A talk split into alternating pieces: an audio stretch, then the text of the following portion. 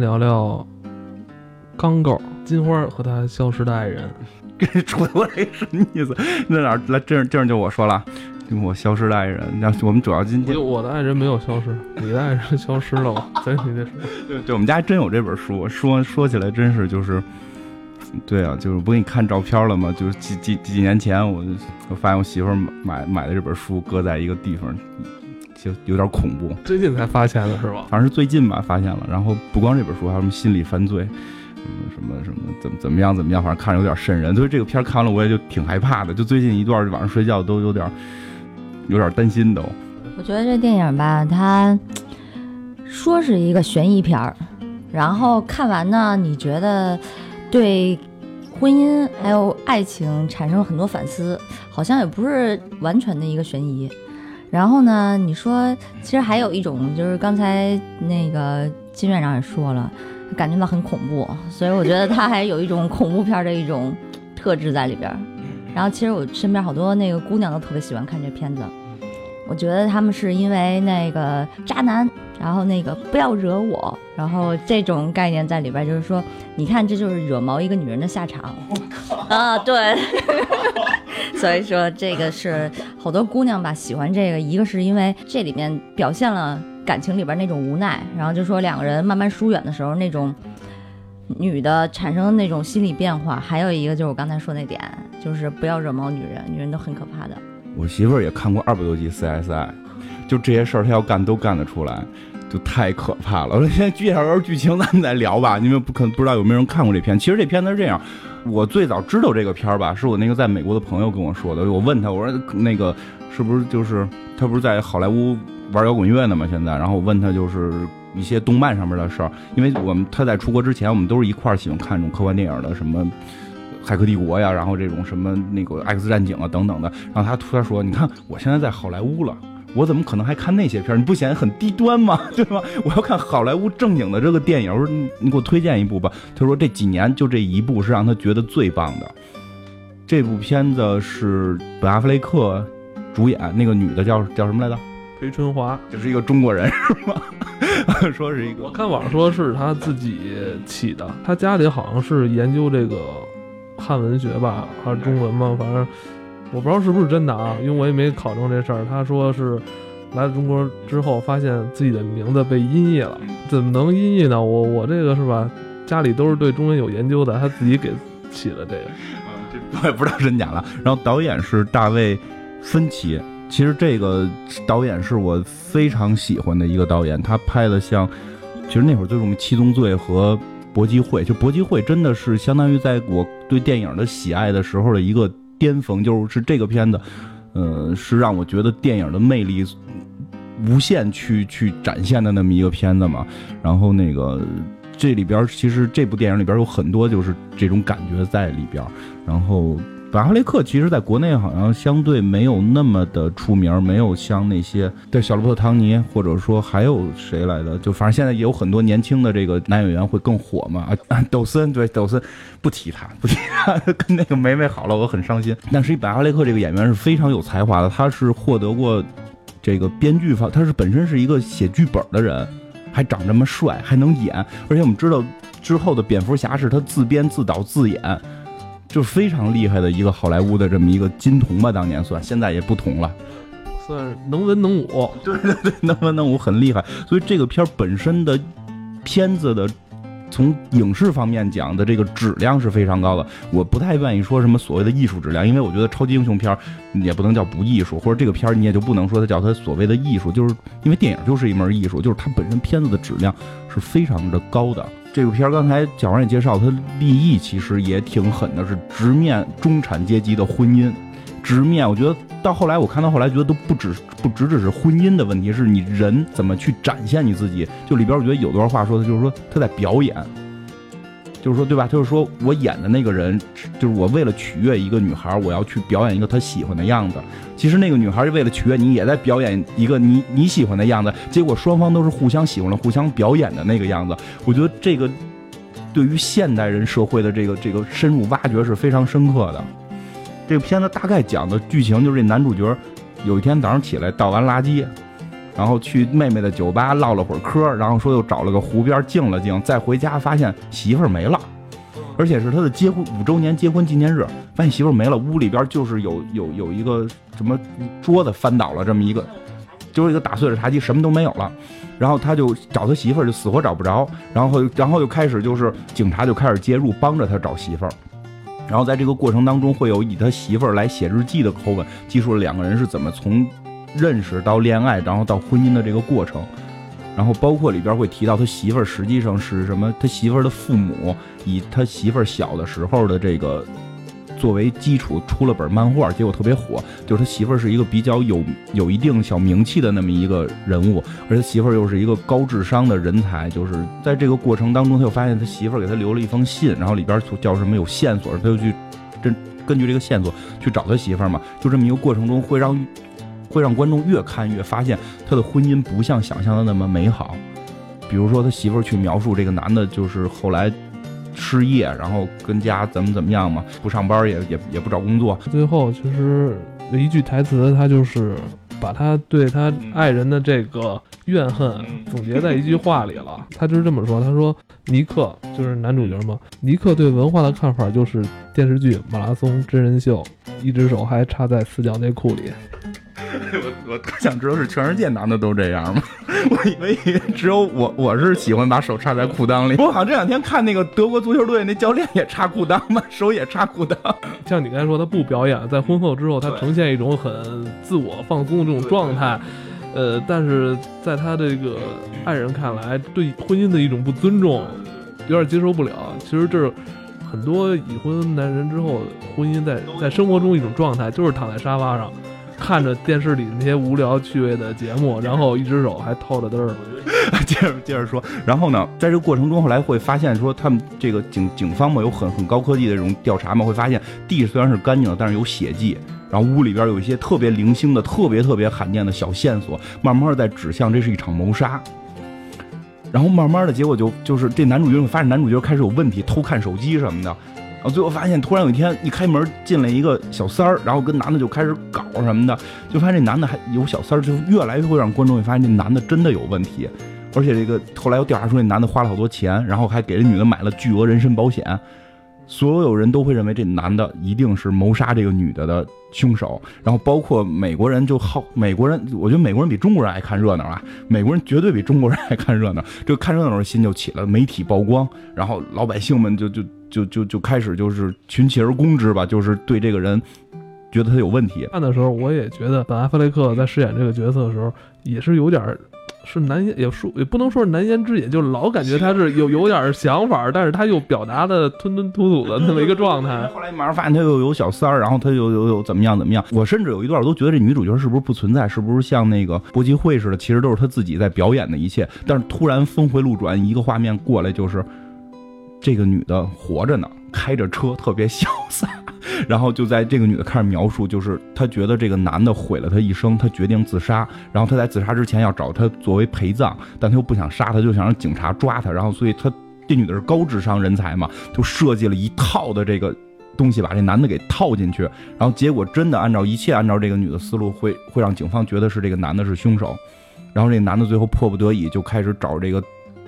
特别牛的这种律师来帮他去打官司，然后就开始斗智斗勇，因为他们后来已经明确知道这女的活着呢，知但是警察们是不相信的，就是等于他们自己知道警这女的一定是活着，就开始找这女的，然后在里边去斗智斗勇，最后上真人秀，就所有的这种手段全部都用用起来，用真人秀重新感动这女的，然后这女的在外头也是穷折腾，然后后来钱被人抢了，然后后来又找了一个万年的千斤顶。找了一万年千斤顶，就就就 对吧？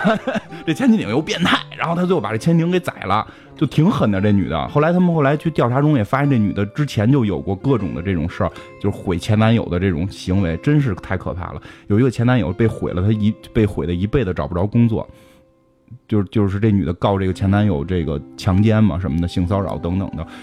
所以这个片子大概剧情就是这样。最后这女的是把那个千顶杀了之后又回家了，然后回家之后又上演了一出大戏，就是我被绑架了，然后我我在电视里看到这个这个什么，我我就把这个人杀了，我回来了，我特别努力，他成了这个美国的这个偶像似的这种偶像级人物。然后这两口子就不也不闹了，也不离婚了，也没有小三了，两个人开始携手共建自己的这个粉丝团，就大概是这么一个故事吧。对，在这里边那个，我觉得刚才金花提到有一点，你说他是在剧的中间，差不多一个多小时的时候，然后就忽然来了一反转。然后其实就是之前咱们看好多那个悬疑剧，都是最后反转，就像什么致命 ID 什么的，我前面都看看晕了，然后最后一说，其实他自己分裂了十一个人出来，是的。然后那个还有像什么告白、什么禁闭岛啊，什么基本都是最后，我觉得那才是传统的。就是悬疑，他要把就是疑点留到最后，然后再反。然后他这个其实，在中间反转吧，我觉得他就会一个是你特别吃惊，因为你觉得你看一悬疑剧，你就准备等着看着最后一反转的，结果中间他就反了。还有一点就是，他可以给你一个时间，那与后边才是真正的精彩的开始。而且这个女的，她当时。就是里面有很多对婚姻的描写，才是人们真正对婚姻才开始有一定的反思。这个是这个剧很精很精彩的一笔吧？对，就像刚才小王说的，就是核心的亮点实际不在前头那个悬疑，是在后边的反转之后的那个斗智斗勇，就是。就是就开始变成了一个跟三国似的，两边博弈，就是两边出招，就是就是他怎么样，他怎么样。然后这女的在暗处，有时候会给警察打匿名电话。然后这个男的，就是要面对的是全美国人民的指责，怎么去去这个这个重新树立自己这种形象，然后不被这个媒体绑架这种。啊，我觉得这个全美国就是都特别爱关注杀妻案。就前一阵儿吧，那个我一直就跟那儿看那个美国罪案故事 （American Crime Story），就是那个也是那个呃美国恐怖故事那个同一个剧组出的。然后它第一季就是那个特别有名的那个 O.J. Simpson 对辛普森杀妻案。然后其实我觉得就是美国人民一个是爱看热闹，还一个就是特别爱群情高涨。就是一群情高涨吧，然后就跑人门口去围人家。就美国的这些网民也挺讨厌啊，全世界 网民都差不太多。而且这里边他还就是不光是杀妻的这种嫌疑，他后头有一个小高潮是，就是这个男的已经开始想出一个办法了，就是我我我要表现出来我特别关注我媳妇儿，因为就是这男的就是家教是让他就是他来自小这个。很多细节描写很到位。这男男的来自于一个小城市，所以他从小的培养就是你要对人要和善，要微笑，所以他就已经下意识的是，只有只要有人拍照，他就会笑。然后所以就有就是他媳妇儿知道这一点，所以利用了这一点。他当他开新闻发布会说要找媳妇儿的时候，啪，别人一举一举照相机，他就就会下意识的微笑，然后就让媒体开始攻击，说你看他媳妇儿已经消失了，他居然还笑。然后这个这帮狗仔队也特讨厌，还弄了一个女的过去之后。葫芦他，葫芦他之后说：“哎，咱俩合张影吧。”然后一合影，就是那种粉丝之间合影似的，自拍一下，然后也也是他笑了一下。然后这个也被拿出来说说：“你看他媳妇死了，还跟某个女的在这块儿就是嬉皮笑脸，还拍还拍合影。”然后等等这些，这男的就想办法，就是我要去改变这些事儿，然后就进行一次演讲，当着好多人，然后就美国人民那种也吃饱撑的，夜里大晚上的开着车去一地儿举蜡烛，不都爱干这个吗？然后他去演讲，演讲着正带劲的时候，突然他们家邻居出来了。说的，你知道你媳妇儿怀孕了吗？就是 就是一句话，然后人就急了。就是美国人民不光是爱看杀妻案吧，还跟就是对于这个孕妇的这件事儿是是绝对的，就是我的这个最底线。哇，你敢你你敢是弄孕妇，这就不行。所以这真是，对，就是这是一个小生命啊。你就是他们对于那种生命的那种态度，就是也是特别。关注这件事情，也就反映了一个特别明显的一社会现象，就是乌合之众。其实就是一百多年前就有这么一本书，那个勒庞写的《乌合之众》。那个大众就是他们就特别容易被引导，也就是现在其实基本上就是，就包括那个辛普森杀妻案，基本上就是主流媒体怎么说，然后他们就怎么想，他们根本就也没有脑子，然后他们就直接被影响到那边去了。然后那个你可以看就。就是那个，呃，在这个剧里边，就是包括就是这个男主角，他没有上这个节目之前就被人骂惨了。结果他一上了这个节目，然后表现出就是很痛心的那个样子，然后结果大家就又又反水了，就大家又很很很很喜欢他。一个其实我觉得美国人特别喜欢救赎这么一件事儿。就他们觉得就是浪子回头金不换，他们觉得浪子回头那个大家就要原谅他。然后当这个时候，他就说：“我就是一个白痴丈夫，然后我就是犯了错。”那个我犯了错怎么办？请大家原谅我。然后大家就非常心甘情愿的就 就原谅了他。小王说这事就有种乌合之众感，但我觉得好歹还好吧，因为这件事儿，我看这片儿其实真的特别害怕，因为我们家有这本书，真的是这样。我们家有这本书，我媳妇看过二百多集 CSI，各种的杀人手法她全部都会。我不管他是要玩自杀还是要杀我，他都可以让警察就是拿就我我是没有办法的，所以我特别认真的问过他一次，我说的就这片你也看了，你会不会弄死我？然后他的回答特别的精妙，他说：“我看这片，这件事在中国不可执行。第一，中国的保险理赔是非常复杂的，是赔不出钱的；第二，中国对于是不是孕妇根本不关心。所以其实我突然体会到，好像国外那种乌合之众也还还好吧，好歹我觉得他是有爱心的吧。”说回到我们那个女主角 Amy。她就是小时候，就是她的那个父母，刚才也提到的，就是说她父母以她为原型创作了一本书，叫《了不起的艾米》。这个在那剧里边那感觉吧，就是全美销量极高，然后大家都知道的这么一本书，就恨不得大家从小就看这个书长起来的。然后这个艾米，我觉得他在一个是他们家里边那种，他原生家庭是有问题的，他的父母其实就拿他当一个挣钱的手段。然后包括就是说，他之后跟他父母的很多小细节，也表现了他和他父母之间其实是没有什么信任可言，而都是利用关系。他就是有一个地方，他是说那个，所以我又有什么可以抱怨的？这就是我怎么能够拿到，就是咱们怎么能买了房子？我怎么能从我的信托基金里面取出钱来？然后这都是因为我父母在我小的时候拿我做这漫画书挣的这钱，所以说我也没什么可抱怨的。然后我觉得这个 Amy 她从小就因为受到过多的关注，所以她有一个毛病，她是一 drama queen，就是她是一个一定要生活在特别跌宕起伏的生活里边的人，她不能受得了那种特别平静的生活，尤其是她和这个小本从那个纽约搬到乡下之后，他觉得生活太平静了，不行，得折腾点什么出来。他是肯定是有故意制造戏剧冲突的这个东西，但是这个东西并不是飘在上头的。活作女的形象其实在国内非常多，也可能是因为我的朋友之间吧，就这种活作的这种太多太多了。我觉得只是这个片子推到某个极致，就是说他是从小父母给他出了本书，所以怎么样样。像他里边也提到了，就是这本书里边这个小女孩，就是按完全按照他的原型写，但是会比他快一步。包括结婚这件事儿也是，他们先是给这个书里的这个小女孩举办了一个婚礼。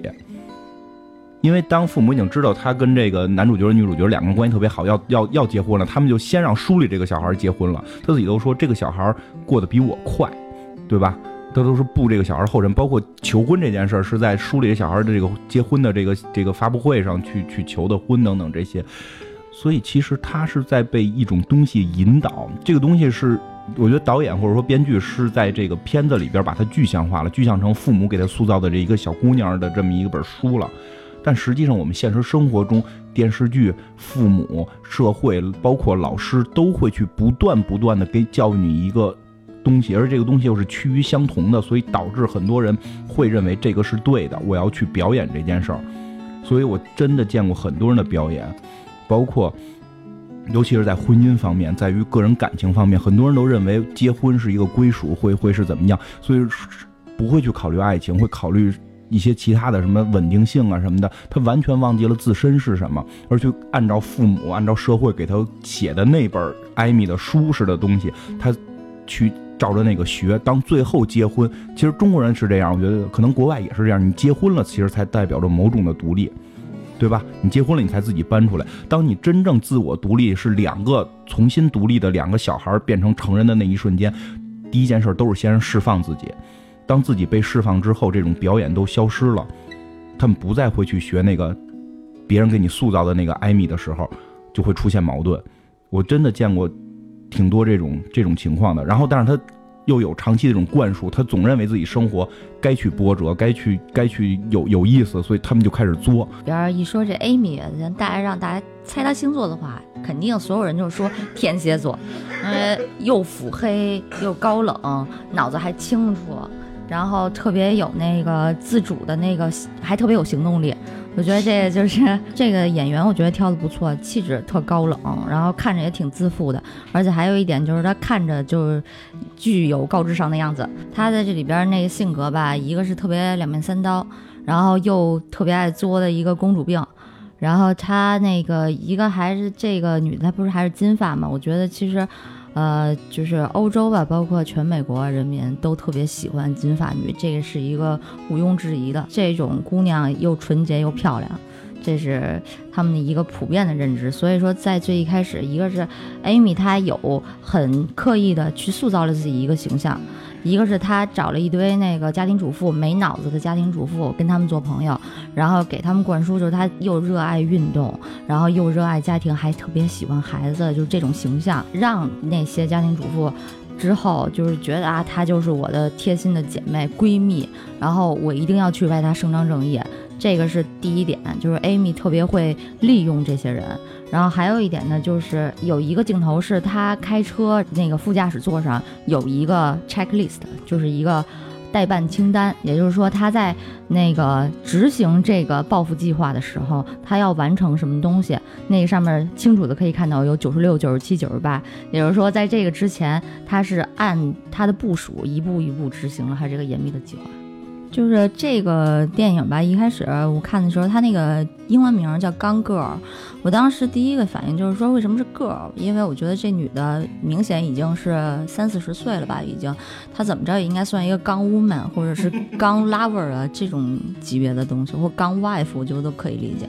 后来我看到那个中间的时候，有一段就是她那个女主角自白，她就说，呃，Nick 当时喜欢的那个 Cool Girl 已经不存在了。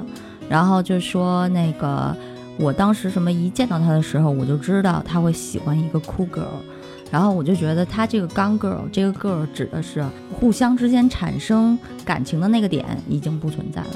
其实就是因为一个是咱们刚才说了，Nick 在那个婚姻之中已经不再扮演对应 gun girl，是另外一个概念，就是一个就是王子的概念，就是他们俩第一次见面的时候，俩人聊天，然后 Nick 看起来特别的风趣。而且也特别的，就是把所有的关注点都放在 Amy 身上。这个其实就是 Nick 当时在扮演的那个人，也就是 Amy 对对这个人就是产生感情，也是对这个人。然后他后来其实 Amy 在后面他也说了很多，就说我觉得我已经不像自己了。然后他也开始变得很疑神疑鬼，然后他也变得开始就是特别有控制欲。其实我觉得一个他一直就是这样，但他自己觉得自己不这样。那你现在还风趣吗？风趣啊，我风趣啊！现在还像婚前一样那么风趣吗？我一我一直到我一直这方面倒没怎么没怎么变，但是 这方面什么就都得一只手插四角内裤里。那那这个插四角内裤也可以很风趣。呃，但是确实是是这样，会有这种表演的这种感觉会在里边。其实我刚才觉得小王说那个特别对，就是这个片子里边并不是女主角说的话就真的是真的，她以为自己不想那样，但是看到结尾的时候你会发现，她其实她就想那样，她就是她并不是像说的，因为她我记得那段表白里还说，就是说她。他为了减肥，他要不不能吃这个，不能吃那个，所以这回去超市就随便各种买。其实这些东西并不是说单是男主角给他的这种压力，是整个社会。现在整个社会对女的不都会要求你得漂亮，你得怎么怎么样，都是去去整个社会给的吗？她跑了之后，在那超市里边买这买那，她不是为了说她摆脱了她老公，然后她现在可以随便吃了，而是她为了创造她自己怀孕的一个假象，就因为怀孕了一定会发胖。然后他这时候他要多吃，然后吃完了之后，然后他再去自杀。然后他自杀的时候验他那个体脂率啊什么东西的时候，真的。你小心点吧，太可女人太可怕了，我怎么就没想到这点呢？太恐怖了，太恐怖了。这个我觉得你，我还是你没有转换，你没有转换过来，还是不行，还是面对女人还是太可怕了。简直就秃样，真的。秃样秃秃样秃森炮了，我秃森炮了，我还以为他是为了就吃点好吃的呢，原来原来有这么这么一层打算，太可怕了。对婚姻有一定的那个嘲讽吧，尤其是在最后，然后那个 Amy 当时是跟那个小本要去上一个脱口秀节目之前，小本问他说：“那我们为什么要在这什么互相伤害、互相仇恨，然后什么的？”然后就 Amy 说：“这不就是婚姻的本质吗？”我觉得当时就好几个姑娘都跟我说，其实这就是婚姻的本质。我说哦，是吗？就反正他们对这一点都非常有共鸣。我觉得这个是导演他在这里面借了 Amy 的嘴说出来这句话，因为他当时就是他也想表现这一点。我有个朋友吧，今天我昨天吧，今天我看他微博里还发了这么一条呢，原话我记不住了，大概意思就是说，反正他一直没结婚的，挺漂亮，挺漂亮一姑娘。然后他意思就是说，他认识的同辈的人没有一个告诉他婚姻是好的，是幸福的，所以他现在对于婚姻特别的不信任。其实真的是这样。婚姻可能没有我们之前描绘的那些童话那么美好。之前我记得咱们那个讲那个什么哪集时候我忘了聊过嘛，就国外会特别愿意演这种片儿，他去剖析婚姻的本质到底是什么，然后让看完的人去慎重的考虑是不是结婚。而中国的婚姻太儿戏了，觉得中国婚姻就是一场喜宴，就是太太儿戏了。这里边其实你你去深琢磨为什么要结婚这件事儿，其实结婚，我觉得。完全这个东西是由于人类进化的这种东西导致的。你为了你没有近亲啊，为了你分清楚孩子谁是谁的，以至于未来不会出现近亲结婚，不会出现隐性基因的这什么，所以需要一个制度。而你想想，真正的婚姻就是我们现有的线性婚姻，像片子里表现这种线性婚姻，男性、女性都非常独立。女的这里个这里非常重要的一个情节，这女的是一个很聪明、很聪明的一个独立女性，她不是一个家庭主妇，然后不上班，天天那个什么，一个很聪明的独立女性。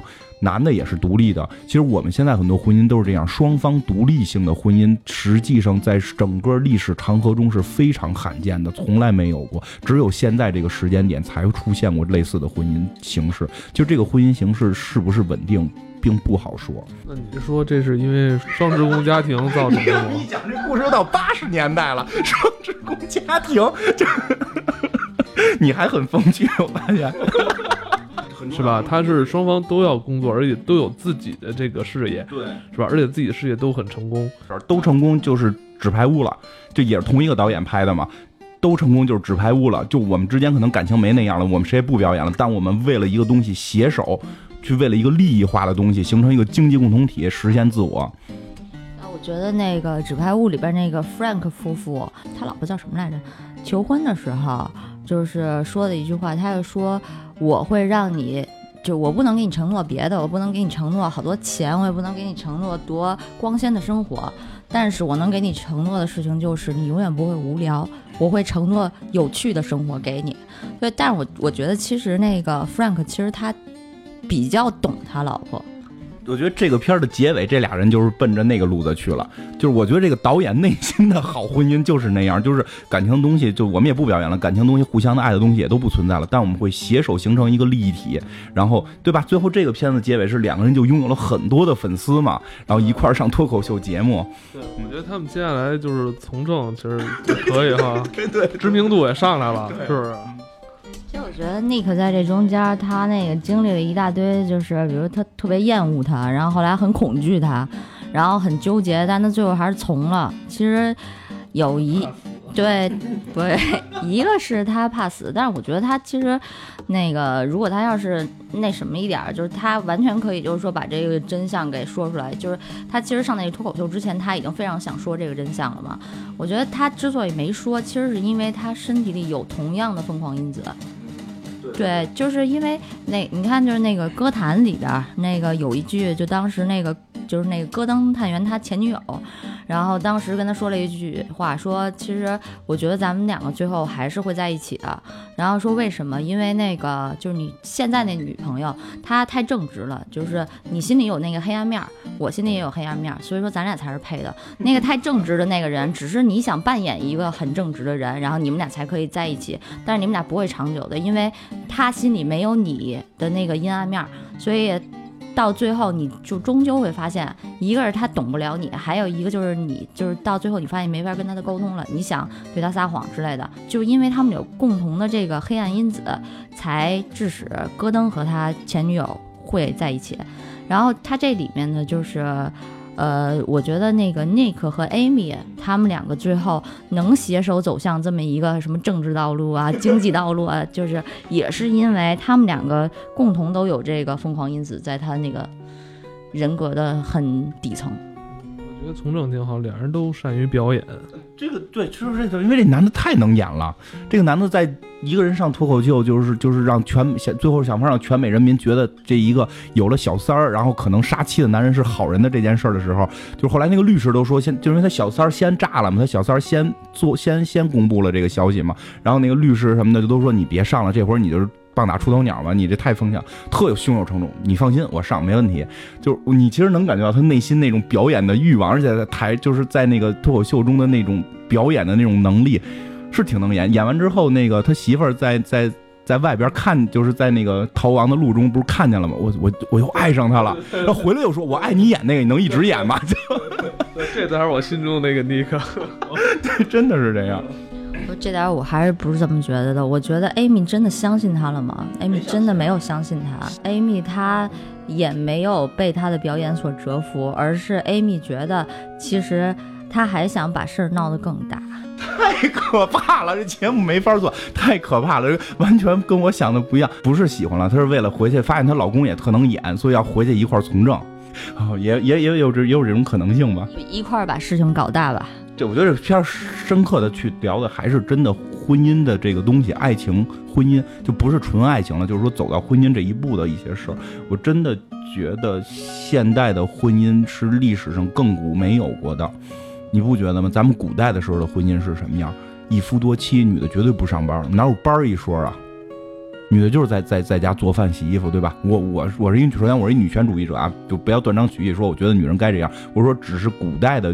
对于女人的定位是这样，你再往前倒是是母系社会，那会儿是以谁生孩子多，谁能谁有哪个部落有人口，那会儿谁什么什么就厉害嘛，那会儿就就是走婚制度嘛，对吧？就是就是也没有这种稳定的婚姻概念。其实你会发现，这种一夫一妻独立，就像你说的双职工的婚姻制度，是只有近现代才有的。这种东西到底是不是符合人性，实际上是很短的，可能几十年、一百年的这么一个时间，我觉得。没法去断定，所以才有那么多关于婚姻的片子去出现，去讨论这件事儿。太大了，这个还是讲讲科幻吧。这多科幻呀！你不觉得爱情是世界上最科幻的东西吗？哎，我觉得那里边那个律师挺厉害的，一个是又懂得煽动舆论，然后还有一个律师说了一句话，说任何人在被证明有罪之前都是无罪的。他一直就是。也，我觉得他是一个特别旁观者的态度，然后在那边呃拿着钱，然后给那个呃男主角一些建议，然后我觉得这个律师一个是他就知道，就是他要想赢得这个案子，或者说他要想赢得那个公众的信任，他要做什么，然后还有一个就是他也知道他就是。在某一个就是应急时刻，他应该做的很多反应，我觉得这律师是挺厉害的在这里边。还是他还是还是喜欢看那个律律政。一开始小人说的就是好多女孩看这个，觉得就是怎么对应渣男这件事，因为确实这个本阿弗雷克演的这个人在里边已经确实是有小三了，确实是有小三了。但是其实作为男性观众来看，尤其我这种已婚的这种，我真的挺能理解那种无奈的，就是他也会对婚姻。没有任何办法了，就对于这件事没有办法了，就是就是他只能够通过这么一个发泄口来去发泄，或者说是重新让他觉得自己还活着。其实真的是这样，我觉得不知道，就觉得这可能只能有这种感受的人才会有这种证明。不片里能感觉出来，挺神的。最开始这女的是要自杀的，其实很多人看过这片会问一个问题：她不能离婚吗？她离婚这件事就全解决，她为什么要自杀？其实说实话，开始后来他是为了把事情炒大了，是为了可能要从政去未来。但是在初期的时候，他的计划表里真有自杀这一项，而且他有一镜头是明显的，就是他把自杀这项给接了。他决定不自杀了，他觉得现在这样可能能玩的更大了，他就不自杀了。但是最开始最开始时候是是是他对于婚姻质疑之后，他是想自杀，而不是想离婚。其实这个挺重要的一个点，就是他是去对于整个。婚还是那句话，她对于这个婚姻制度的不信任，她已经开始对于每一个男人都不信任了。我觉得她自杀是为了让她老公蹲监狱，就是因为她对他的恨已经到了那个地步，就是跟他离婚就算饶了他，就否则就是他必须要复仇。复仇是什么？让他付出代价。如果跟他离婚的话，他付出代价吗？没有。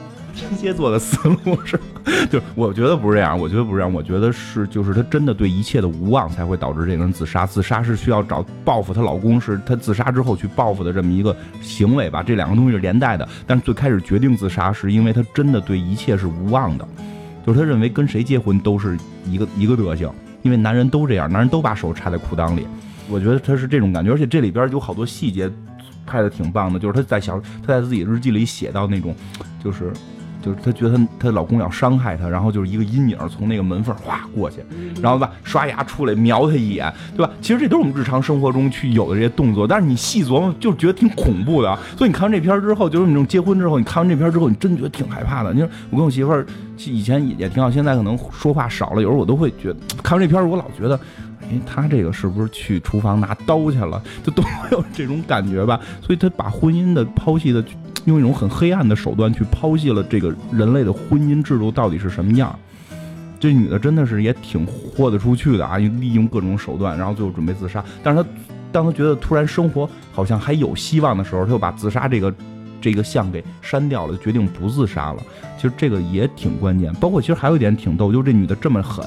就就是各种前男友的这种伤害，就当她面对两个小歹徒的时候，跟大傻子一样，钱就被人给抢走了，只能够坐在床上哭。你会发现，其实他最终伤害的每一个人，全部都是真正在乎他的人。可能在乎他人有问题，可能老公有小三儿，后来他的那个千斤顶是个他妈控制狂，是个变态。但是这些人是真正是在乎他的那个人，他去伤害的实际上是这些人。所以我觉得这些东西都是很很极端化的去用这个片儿去表现了。其实很多。女孩也都是伤害半天，其实你伤害的是在乎你的人。你面对路人的时候，那些真正的歹徒的时候，你没有办法。包括就是那两个小小劫犯劫了他之后，还说说的没杀他嘛，就说你你要遇见真坏人你就完了。我们这都是业余的，就有那种感觉吧，对吧？其实你琢磨他，其实伤害都是在乎的人。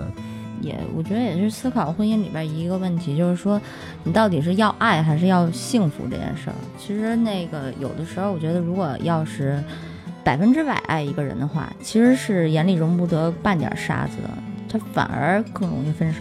其实我一直在想一个问题，就是说，你说 Amy 她到底爱不爱 Nick？她有多爱 Nick？然后这个是我一直没有想明白的一件事。我觉得其实她。应该还是爱的，但是他是爱自己多呢，还是爱 Nick 多呢？我觉得这个我想不明白。从另一个人物其实展现了这个话题，我觉得，当然我现在已经不相信所谓的这种爱的这种东西了，就是也不是不相信，就是你没法去定义它。你可能会觉得对一个人特别痴迷、特别狂热这种是爱，那就是他他后来那个富翁的那个千斤顶是爱他吗？那是爱还是控制？其实从某种角度讲，你感觉那是一种无限的爱，多少年我都可以等你，不管你什么样了，我都可以帮你，怎么样怎么样，对吧？我一直会那什么。但是你到最后片子里边，你会展出那是一种控制，就是他想控制这个女人，把这个女人关在他的豪宅里，然后就是我什么东西都伺候好你了，然后怎么样怎么样。其实也表现出了一些该有的尊重，什么都有，但实际上是控制。他为什么能痴迷他那么多年？其实我觉得这就是 Amy，她还是在。暗中一直在勾着这个人，就是他写信嘛，要不然你说一个人如果就是让你已经感觉到很恶心了，或者说。你已经很受压迫了，在精神上，那你就不理他不就完了吗？或者说你想尽各种方法，就是去找法庭申请各种什么限制令啊，他还在回他信。我觉得一个人就很难对一个人痴迷这么长的时间，就当然也有可能有强迫症的，啊这咱们不否认。那我觉得 Amy 她自己就后来跟那个警察说的时候，也是说，是不是我回他信的这个也是鼓励了他对我的这种痴迷？我觉得肯定是。为什么 Amy 要鼓励他？就是因为 Amy 心里边不怕事儿大的那个东西一直在作祟，她就是一直就特别想作，她觉得这个东西是她生活之中一个可能的变数。警察那调查也是说，她除了跟她那些她想利用的邻居有朋友关系之外，她也没有朋友，所以说她生活已经很平淡了。然后她唯一的一点生活之中的小爆点都在她那个前男友那儿，所以说她就要跟他继续联系着，她不想过平静的日子。他就联系，就是为了以后某一天爆发。听到了女性内心的这个剖析啊，就我们千万不要成为这样的人，千万不要被利用。他们可能给你写信或者发微信，这都是假象，全都是假象，太可怕了！我不想做一期节目了，太可怕！我听了女人说这么多话，我现在已经对女性失去兴趣了，你知道吗？心惊胆战的。我看完片儿就已经很害怕了。我听小王讲完，我现在更害怕了。我身边没有一个艾米这样，就是没有这个女主角这样的人，但是她确实在某些情况下表现的，身边有很很多很亲的密的人是有过。你你明白吧？就是几个人揉起来可能是这个人，所以真的让我觉得还挺挺挺瘆得慌的。整个片子里边也会觉得这些男的都在被这个女的玩弄嘛，就全部最后被这个女的利用。女的确实也比较比较精明，真真的是，他们想法居然这么多，还还是男的实在一点。有这样的男的，有这样特别精明的男的吗？好像少吧，他们有那功夫都掏裤裆呢，傻了吧唧就有个外遇，还让他让媳妇儿能发现，就特别愣。他去那去去然后去妹妹酒吧，他走脑子了吗？就就。就是特别愣，你明白吗？就是不是说男人不坏啊，不是说男人不坏。但是这个婚姻里边，你最后看完了，你会觉得，我是觉得啊，这男的有小三儿就太正常了。就因为这里边本说女的控制欲会很强，她开始是表演的自己是这样那样的，到后来结婚之后就，就她是没有裤裆可掏，但是实际上也挺，就是放下了那些表演的东西嘛，就是这种感觉。所以你说不出谁对谁错来，我觉得确实是别太招这些高智商的女人，太可怕了。